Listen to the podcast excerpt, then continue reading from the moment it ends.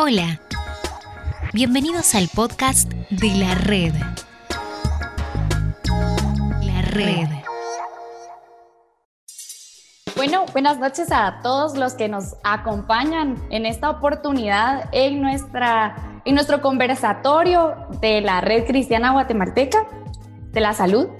Y entonces eh, vamos a darles eh, la bienvenida primeramente a ustedes que nos acompañan en este tema tan interesante que ha tomado mucho auge en nuestra generación, que es el aborto. Y con nosotros tenemos a la doctora Ekaterina Sorto. Buenas noches, doctora. Buenas noches eh, a todos los que nos están viendo en este momento y a los participantes del grupo de cristiano de GECUM de Guatemala. Buenas noches, doctora. También tenemos con nosotros a Ana y Ave. Hola a todos, buenas noches. Lo siento, lo que mi internet es un poco lento. Buenas noches, un gusto. No te preocupes. bueno, vamos a dar inicio y esto es eh, para que podamos platicar y también si alguien tiene eh, algunas dudas, creo que a nuestras redes sociales entraron algunas dudas, algunas inquietudes que nuestra generación pueda tener acerca de este tema tan interesante para nosotros. También es bastante conflictivo, pero lo que queremos hacer en este momento es más informar, saber las experiencias de, la doctora que nos acompaña para poder eh, tener también una decisión propia y saber en qué estoy creyendo yo y poder tomar la decisión por medio de experiencias y bases científicas, ¿verdad? Entonces, le vamos a dar la oportunidad a la doctora que nos pueda contar más de alguna experiencia para poder iniciar, algo que haya vivido de cerca en cuanto a este tema tan interesante, ¿verdad? Y tan controversial. Y tal vez alguna experiencia eh, suya va a poder aclarar también alguna duda. Entonces, adelante, doctora, cuéntenos. Bueno, este realmente es un tema, como, como tú bien decías, muy polémico, ¿verdad? Y muy debatido. A veces sentimos, ¿verdad? Como Guatemala, somos católicos, Latinoamérica, es pareciera casi que imposible que esto vaya a llegar a nosotros. Pero después de lo que sucedió en Argentina, creo que todos debemos estar con el, el semáforo ya en rojo, ¿verdad? ¿Por qué? porque pasó mucho tiempo, creo que, pues, creo que fueron cinco veces que se, me, se sugirió al gobierno, se, se, introdujo la ley para aprobar el aborto y fue después de muchos años que al fin y al cabo lo lograron, ¿verdad? Y este tipo de cosas o de leyes eh, funcionan como efecto dominó, ¿verdad? Entonces ese movimiento viene por aquí y así como los dados va a ir dándonos aquí por Guatemala.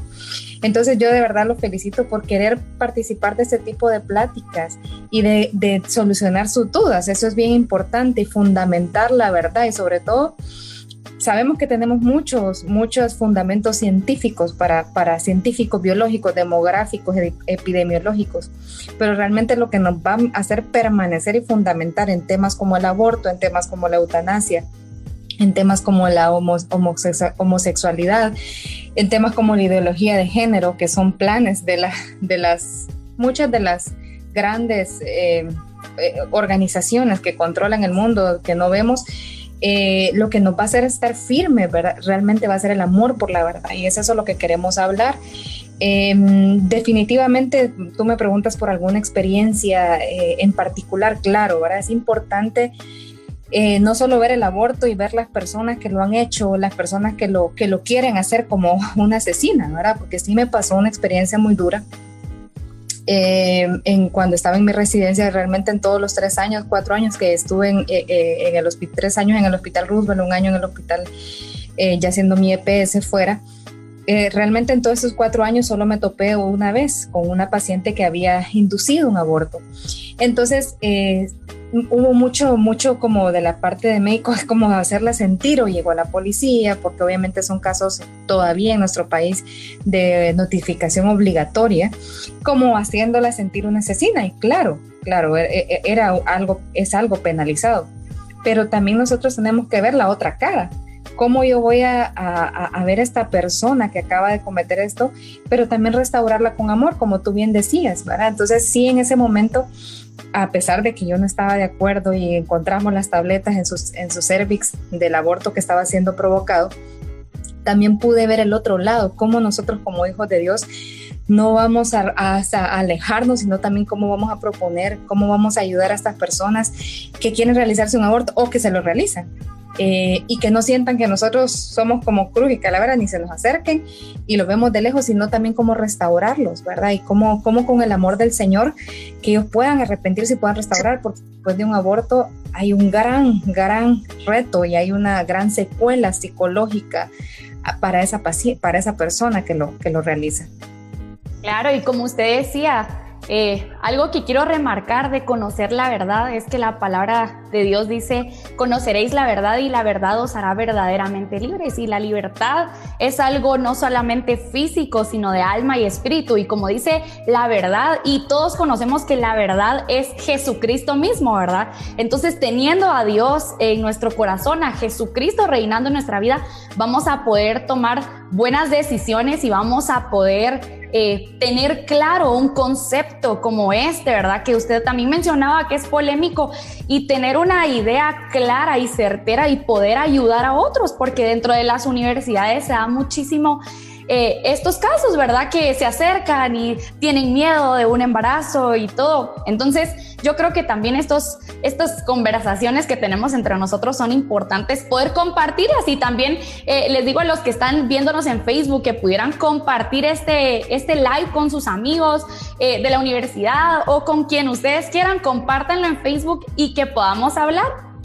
Y entonces también eh, acerca de esta experiencia que usted decía, ¿verdad? En nuestra legislación, soy estudiante de ciencias jurídicas y sociales, entonces eh, sé un poquito más o menos cómo están las leyes sobre eso, ¿verdad? Entonces, como tiene la obligación de notificar y como usted decía, qué difícil para usted poder tratarla como una asesina, ¿verdad? Porque aparentemente o a los ojos de nosotros no había hecho nada porque no se puede ver pero ella sí sabía lo que había pasado, entonces es complicado.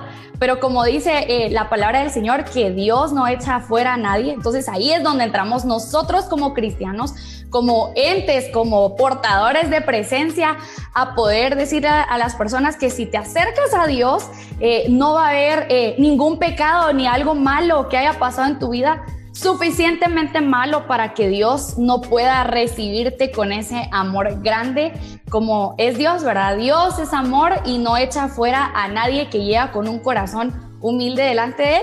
Entonces, entramos en papel nosotros como jóvenes o como profesionales, ¿verdad? Para poder eh, hacer y desempeñar un buen papel como cristianos. Entonces, no sé qué piensan mis compañeros acerca de la experiencia que tuvo la doctora. Eh, sí, yo quizás quisiera comentar que eh, es bien importante eh, precisamente esa postura que a veces solemos tomar de que condenamos, y me incluyo, suelo hacerlo muy seguido lamentablemente porque quizás nos dejamos llevar tal vez por ira, por ejemplo, que nos enfurece pensar que, que hay gente que hasta celebra, por ejemplo, un aborto, cuando claramente hemos visto que las mujeres que abortan aunque ellas piensan que no están matando a nadie, es realmente difícil para ellas. Y también hay, hay muchos estudios donde podemos ver que el 80% de las mujeres que abortan eh, tienen consecuencias psicológicas después del aborto, a pesar de que están convencidas que no están matando a nadie, que el bebé no siente, que no es, un, no, es una persona, no es un bebé.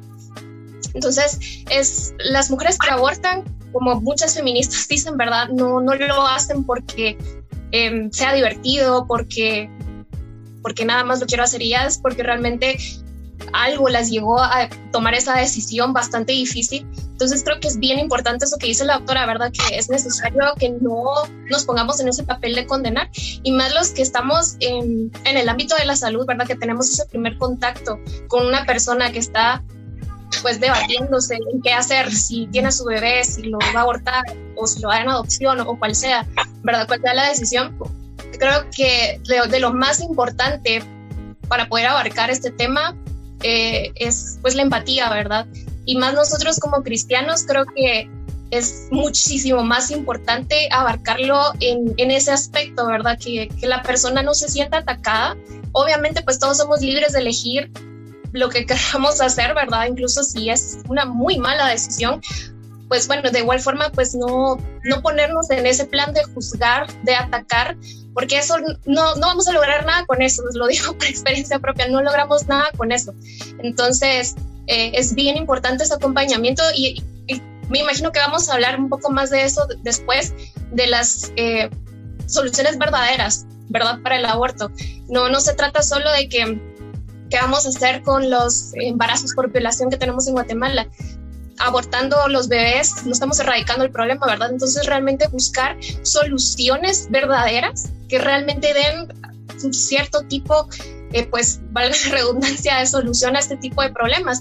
Embarazos no deseados em, o mujeres que tal vez pues, planearon o no el bebé, pero de igual forma no, no, no están en las posibilidades de mantener una familia, un bebé, y pues el aborto realmente no a solucionar absolutamente ninguno de esos problemas, ¿verdad? Entonces, fijarnos un poco más en soluciones verdaderas y pues creo que comienza con eso, no poniéndonos como jueces o como vamos a juzgar, vamos a atacar, porque realmente no solucionamos nada con esto.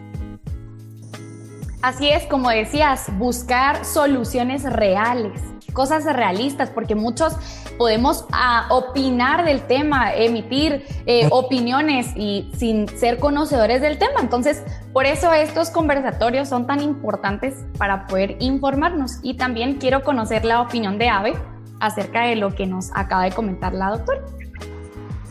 Ok, sí, justamente. Yo voy a hablar de la Biblia.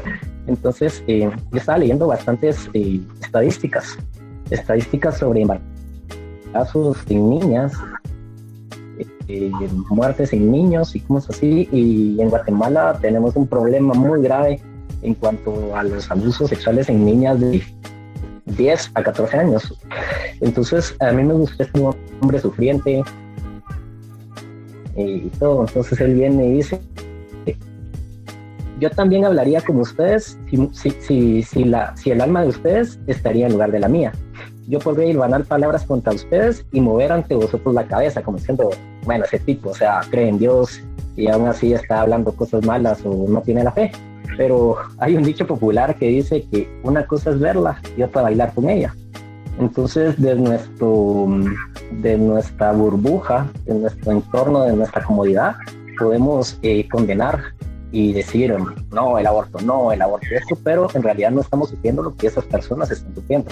Yo estoy totalmente en contra del aborto bajo toda circunstancia, sin embargo, yo no estoy pasando por ninguno de esos problemas. Eh, conozco a una doctora, y yo estaba hablando con ella hace unas semanas, bueno, más de unas semanas, que ella es de San Marcos, y ella me decía que al hospital de San Marcos llegan muchos casos de niñas que fueron abusadas, niñas de 11 años, y los casos de de embarazo en niños de 8 años llevan muy alto riesgo. Entonces, eh, yo tenía una una, uh, una algo extremista de decir, no,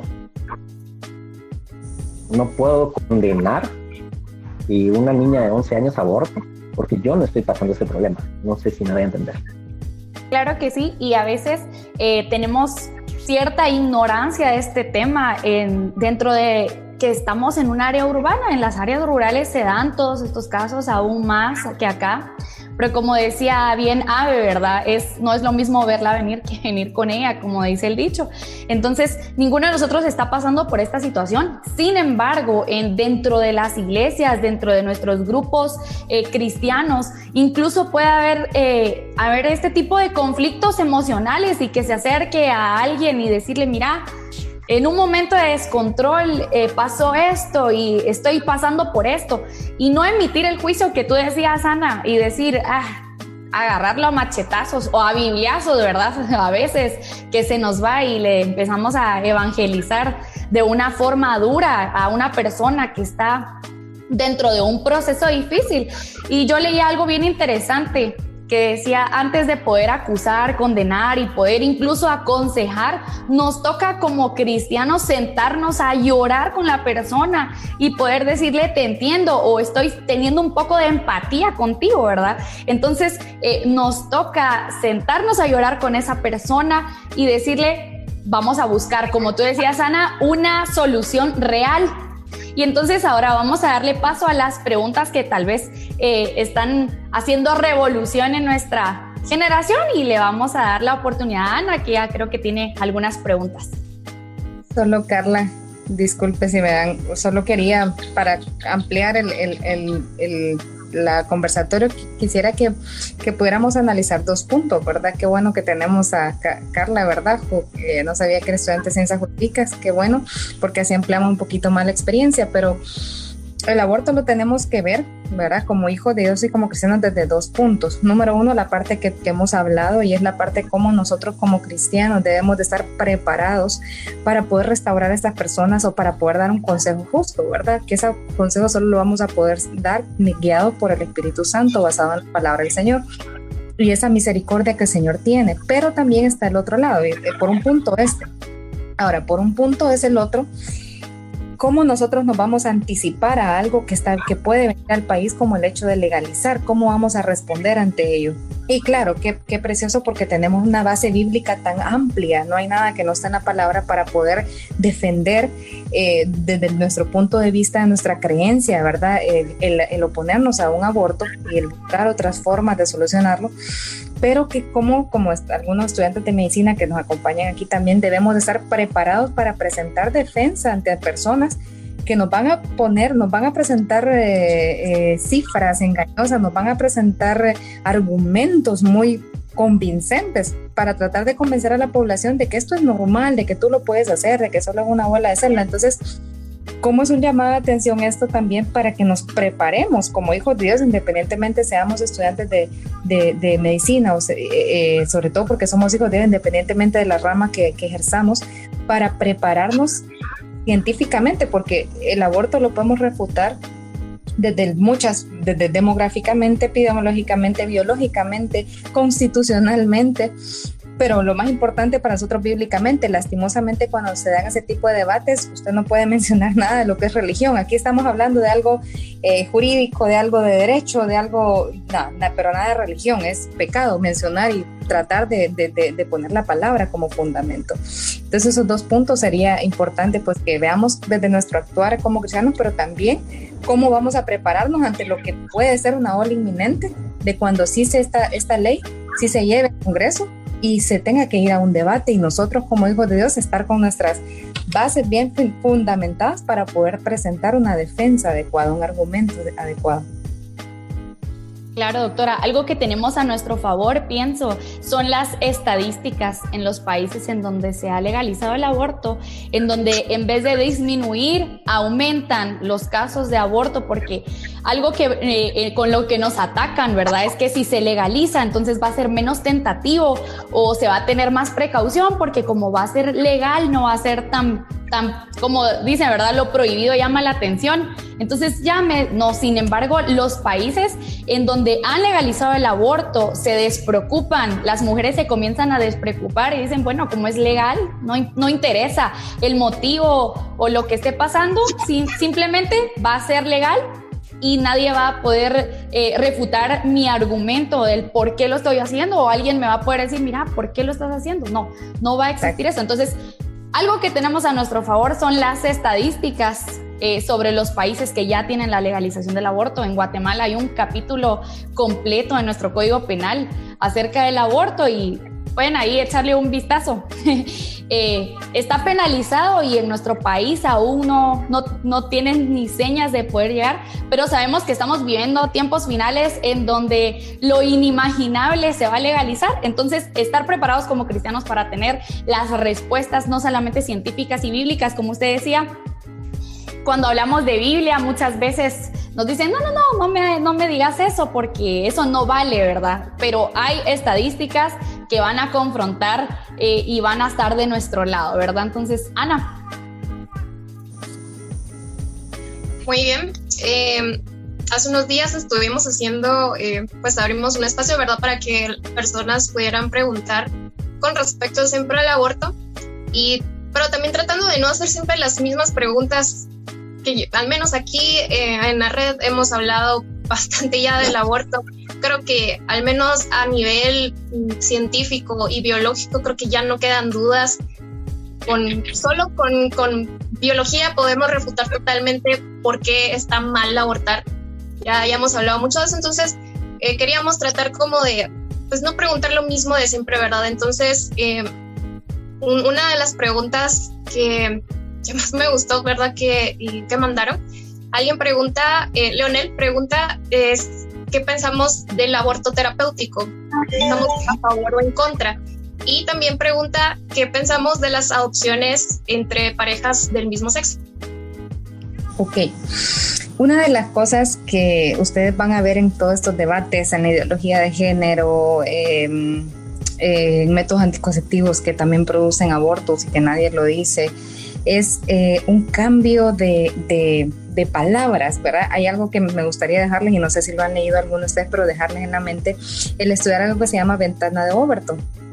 Y es una, es una estrategia de cómo legalizar aquello que se parecía impensable. Por ejemplo, el aborto hace unos qué sé yo, 100 años, eso era imposible, era como pensar ahorita en el canibalismo, que sea legal, que sea legal comer gente.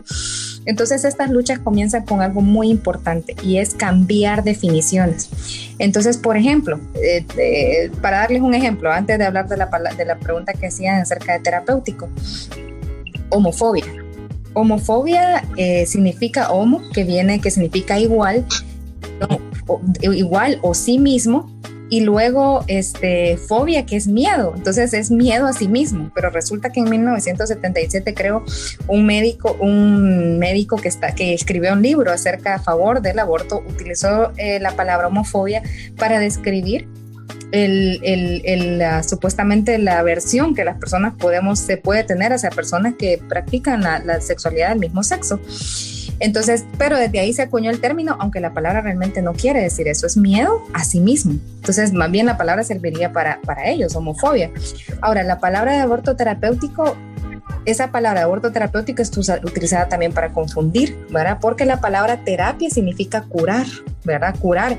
Y en este caso el aborto no cura nada, ¿verdad? Si tenemos, por ejemplo, una paciente, eh, hubo un caso muy duro que me tocó pasar a mí cuando estuve en mi segundo o tercer año de residencia, una paciente con un aborto, con un cáncer de ovario y al mismo tiempo cruzando una paciente obesa con muchas comorbilidades Em, y con un embarazo aproximadamente de 20 semanas, ¿verdad? 20 semanas.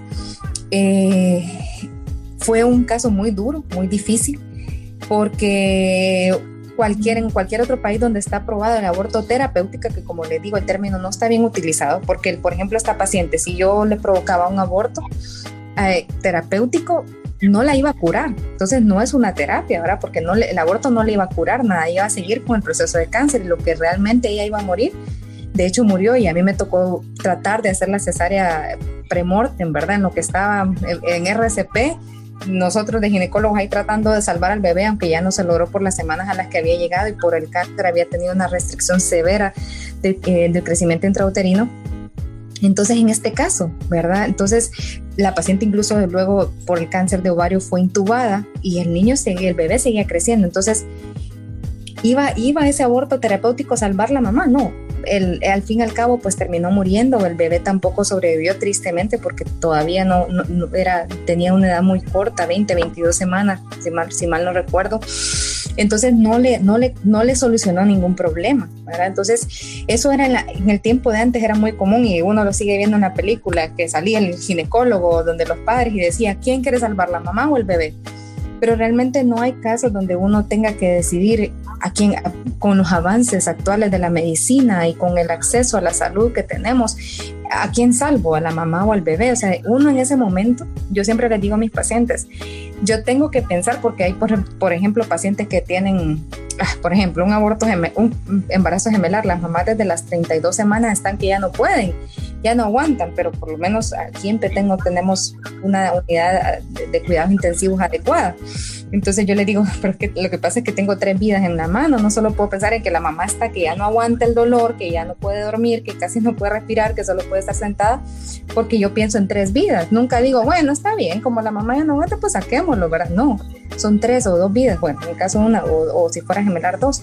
Entonces, eh, realmente no, en la actualidad, ¿verdad? No hay caso en los que uno diga, voy a provocar, voy a mejorar el estado de salud por provocarle un, aborto. Al, contrario, un, procedimiento puedo someterla a mucho mayor riesgos que esto, ¿verdad? Muchas mayor complicaciones, ¿verdad? Y obviamente dejándola con un problema, problemas psicológicos luego después de esto. yo creo que es eh, importante recordar con respecto específicamente con esto del aborto terapéutico, como bien dice la doctora, el embarazo no es una enfermedad con la cual tengamos que curarlo. Pues, de por sí ya desde ahí estamos mal, ¿verdad? Eh, no, no se le puede llamar eh, aborto terapéutico porque no, el embarazo no es una enfermedad. Y otra cosa que hasta he visto a feministas comentar lo que hay personas que dicen, yo estoy a favor del aborto, pero solo si es terapéutico, si la vida de la madre está en peligro o si incluso el bebé no es viable, entonces ahí sí estoy de acuerdo con el aborto y en otras circunstancias no. O, por, por, ejemplo cuando es un embarazo por violación. Y he visto incluso feministas eh, molestarse bastante con este argumento porque entonces eh, ellas argumentan, entonces quiere decir que realmente no creemos que es nuestro cuerpo, es nuestra decisión, la maternidad será deseada o no será deseada. Y, pues sí, realmente ese, esa discrepancia ahí es donde nos podemos dar cuenta.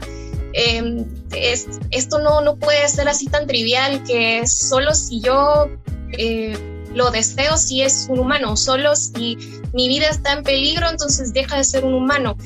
Ahí es donde caemos en esa discrepancia y donde nos podemos dar cuenta que no, incluso si fuera un aborto terapéutico, mm, no, no puede ser, o sea, tampoco tiene lógica eh, llamarlo de esta forma y que, estemos eh, a favor solo en estos casos. Entonces, por ejemplo, nosotros que sabemos eh, biológicamente que desde la concepción es un ser humano, no importa si siente, no importa si tiene el sistema nervioso o no, no importa incluso si en los primeros 15, 16 días aún no ha desarrollado su corazón, porque sabemos que al 16, 17 día ya tiene un corazón que late. Entonces, eh, sí, tal vez no tiene todo esto, pero sabemos que es un ser humano. Biológicamente lo sabemos. Pero entonces, eh, ¿qué pasa? Estamos a favor de que sí es un humano, aunque no sienta, aunque no tenga todo esto, sí es un humano, pero si esta mujer fue violada, entonces está bien que matemos al bebé porque fue violada. Entonces aquí dejamos de creer que no es un ser humano o porque la la vida de la mamá está en peligro, entonces aquí sí está bien que matemos al bebé. Por supuesto es terrible, ¿verdad? Como lo mencionaba también, no podemos también ponernos en, ese plan de, eh, sos una niña de 12 años, tu papá biológico te violó, estás embarazada y quieres abortar. No nos podemos poner tampoco en, ese plan de, sos una asesina, eh, ¿qué te pasa? ¿Cómo vas a matar a tu propio hijo? Obviamente, ¿verdad? Es una, y también como lo mencionábamos antes, eh, una mujer que decida abortar es para que llegue a, tomar esa decisión es que definitivamente sentía que no tenía otra, otra opción más y es muy difícil. Me imagino que debe ser muy terrible llegar a tomar esa decisión y llevarla a cabo, ¿verdad? Pero eh, sí quería mencionar eso, ¿verdad? Esa, esa gran discrepancia que hay en que unas personas, estoy a favor si es terapéutico, estoy a favor si es por violación, estoy a favor si el bebé no, es compatible con la vida, no es viable el embarazo, entonces, entonces, ¿en qué creemos, verdad? Entonces, lo, bueno de esto es que tenemos eh, hechos, tenemos datos, tenemos ciencia de nuestra parte, ¿verdad? No es porque la Biblia dice, no es porque mi religión dice, no es porque yo moralmente así me crié, no, eh, realmente nosotros aquí podríamos pasar todo este conversatorio sin mencionar ni una sola vez la Biblia, sin mencionar ni una sola vez a Dios, y podemos con hechos, con ciencia, ya sea jurídicamente, legalmente, eh, científicamente, biológicamente, y podemos llegar a la conclusión con hechos que estás matando a una persona que desde la concepción es un humano. Entonces, eh, sí, creo que no, esto del aborto terapéutico en primer lugar, como dijo la doctora, no le podemos llamar terapéutico. En segundo lugar, entonces, ¿en qué caemos, verdad? Entonces, creemos que es un ser humano desde la concepción, porque los que dicen que estoy a, favor solo en este caso, quiere decir que sí creen que es un ser humano desde la concepción, pero están aceptando que es correcto matarlo si fue por una violación, es correcto matarlo si la madre eh, está en peligro, su vida está en peligro, la salud está en peligro, entonces sí creo que es bien importante hacer énfasis en eso, ¿verdad? No importa bajo qué circunstancia, creo que eso se genera, ¿verdad? La conclusión, no importa bajo qué circunstancia se esté considerando el aborto, la respuesta es la misma. Desde la concepción ya es un ser humano. Por supuesto, no vamos a satanizar, no vamos a criminalizar, no vamos a atacar a las personas que porque una violación, que porque su vida, que cual sea la razón, no los vamos a atacar obviamente. Y es donde hablábamos también de las soluciones reales. Pero sí es importante que sepamos no importa cuál sea el motivo, sigue siendo incorrecto, sigue estando mal. Seguimos matando a una persona, no importa si fue deseado, no importa si fue una violación, no importa si la vida de la madre está en peligro, sigue siendo lo que es, que es matar a una persona. Si quieres recibir a Jesucristo como tu Señor y Salvador, te invitamos a hacer la siguiente oración juntos. Señor Jesús, sé que soy un pecador Ahora mismo me arrepiento de mis pecados y abro la puerta de mi corazón para que tú, Jesucristo, entres en él y en mi vida. Yo confieso con mi boca y con mi corazón que creo que viniste al mundo y moriste por mí en la cruz, y deseo tenerte como Señor y Salvador personal. Te pido que escribas mi nombre en el libro de la vida y me enseñes la palabra de Dios y hagas de mí una nueva criatura conforme a tu voluntad. Gracias por salvarme. Amén.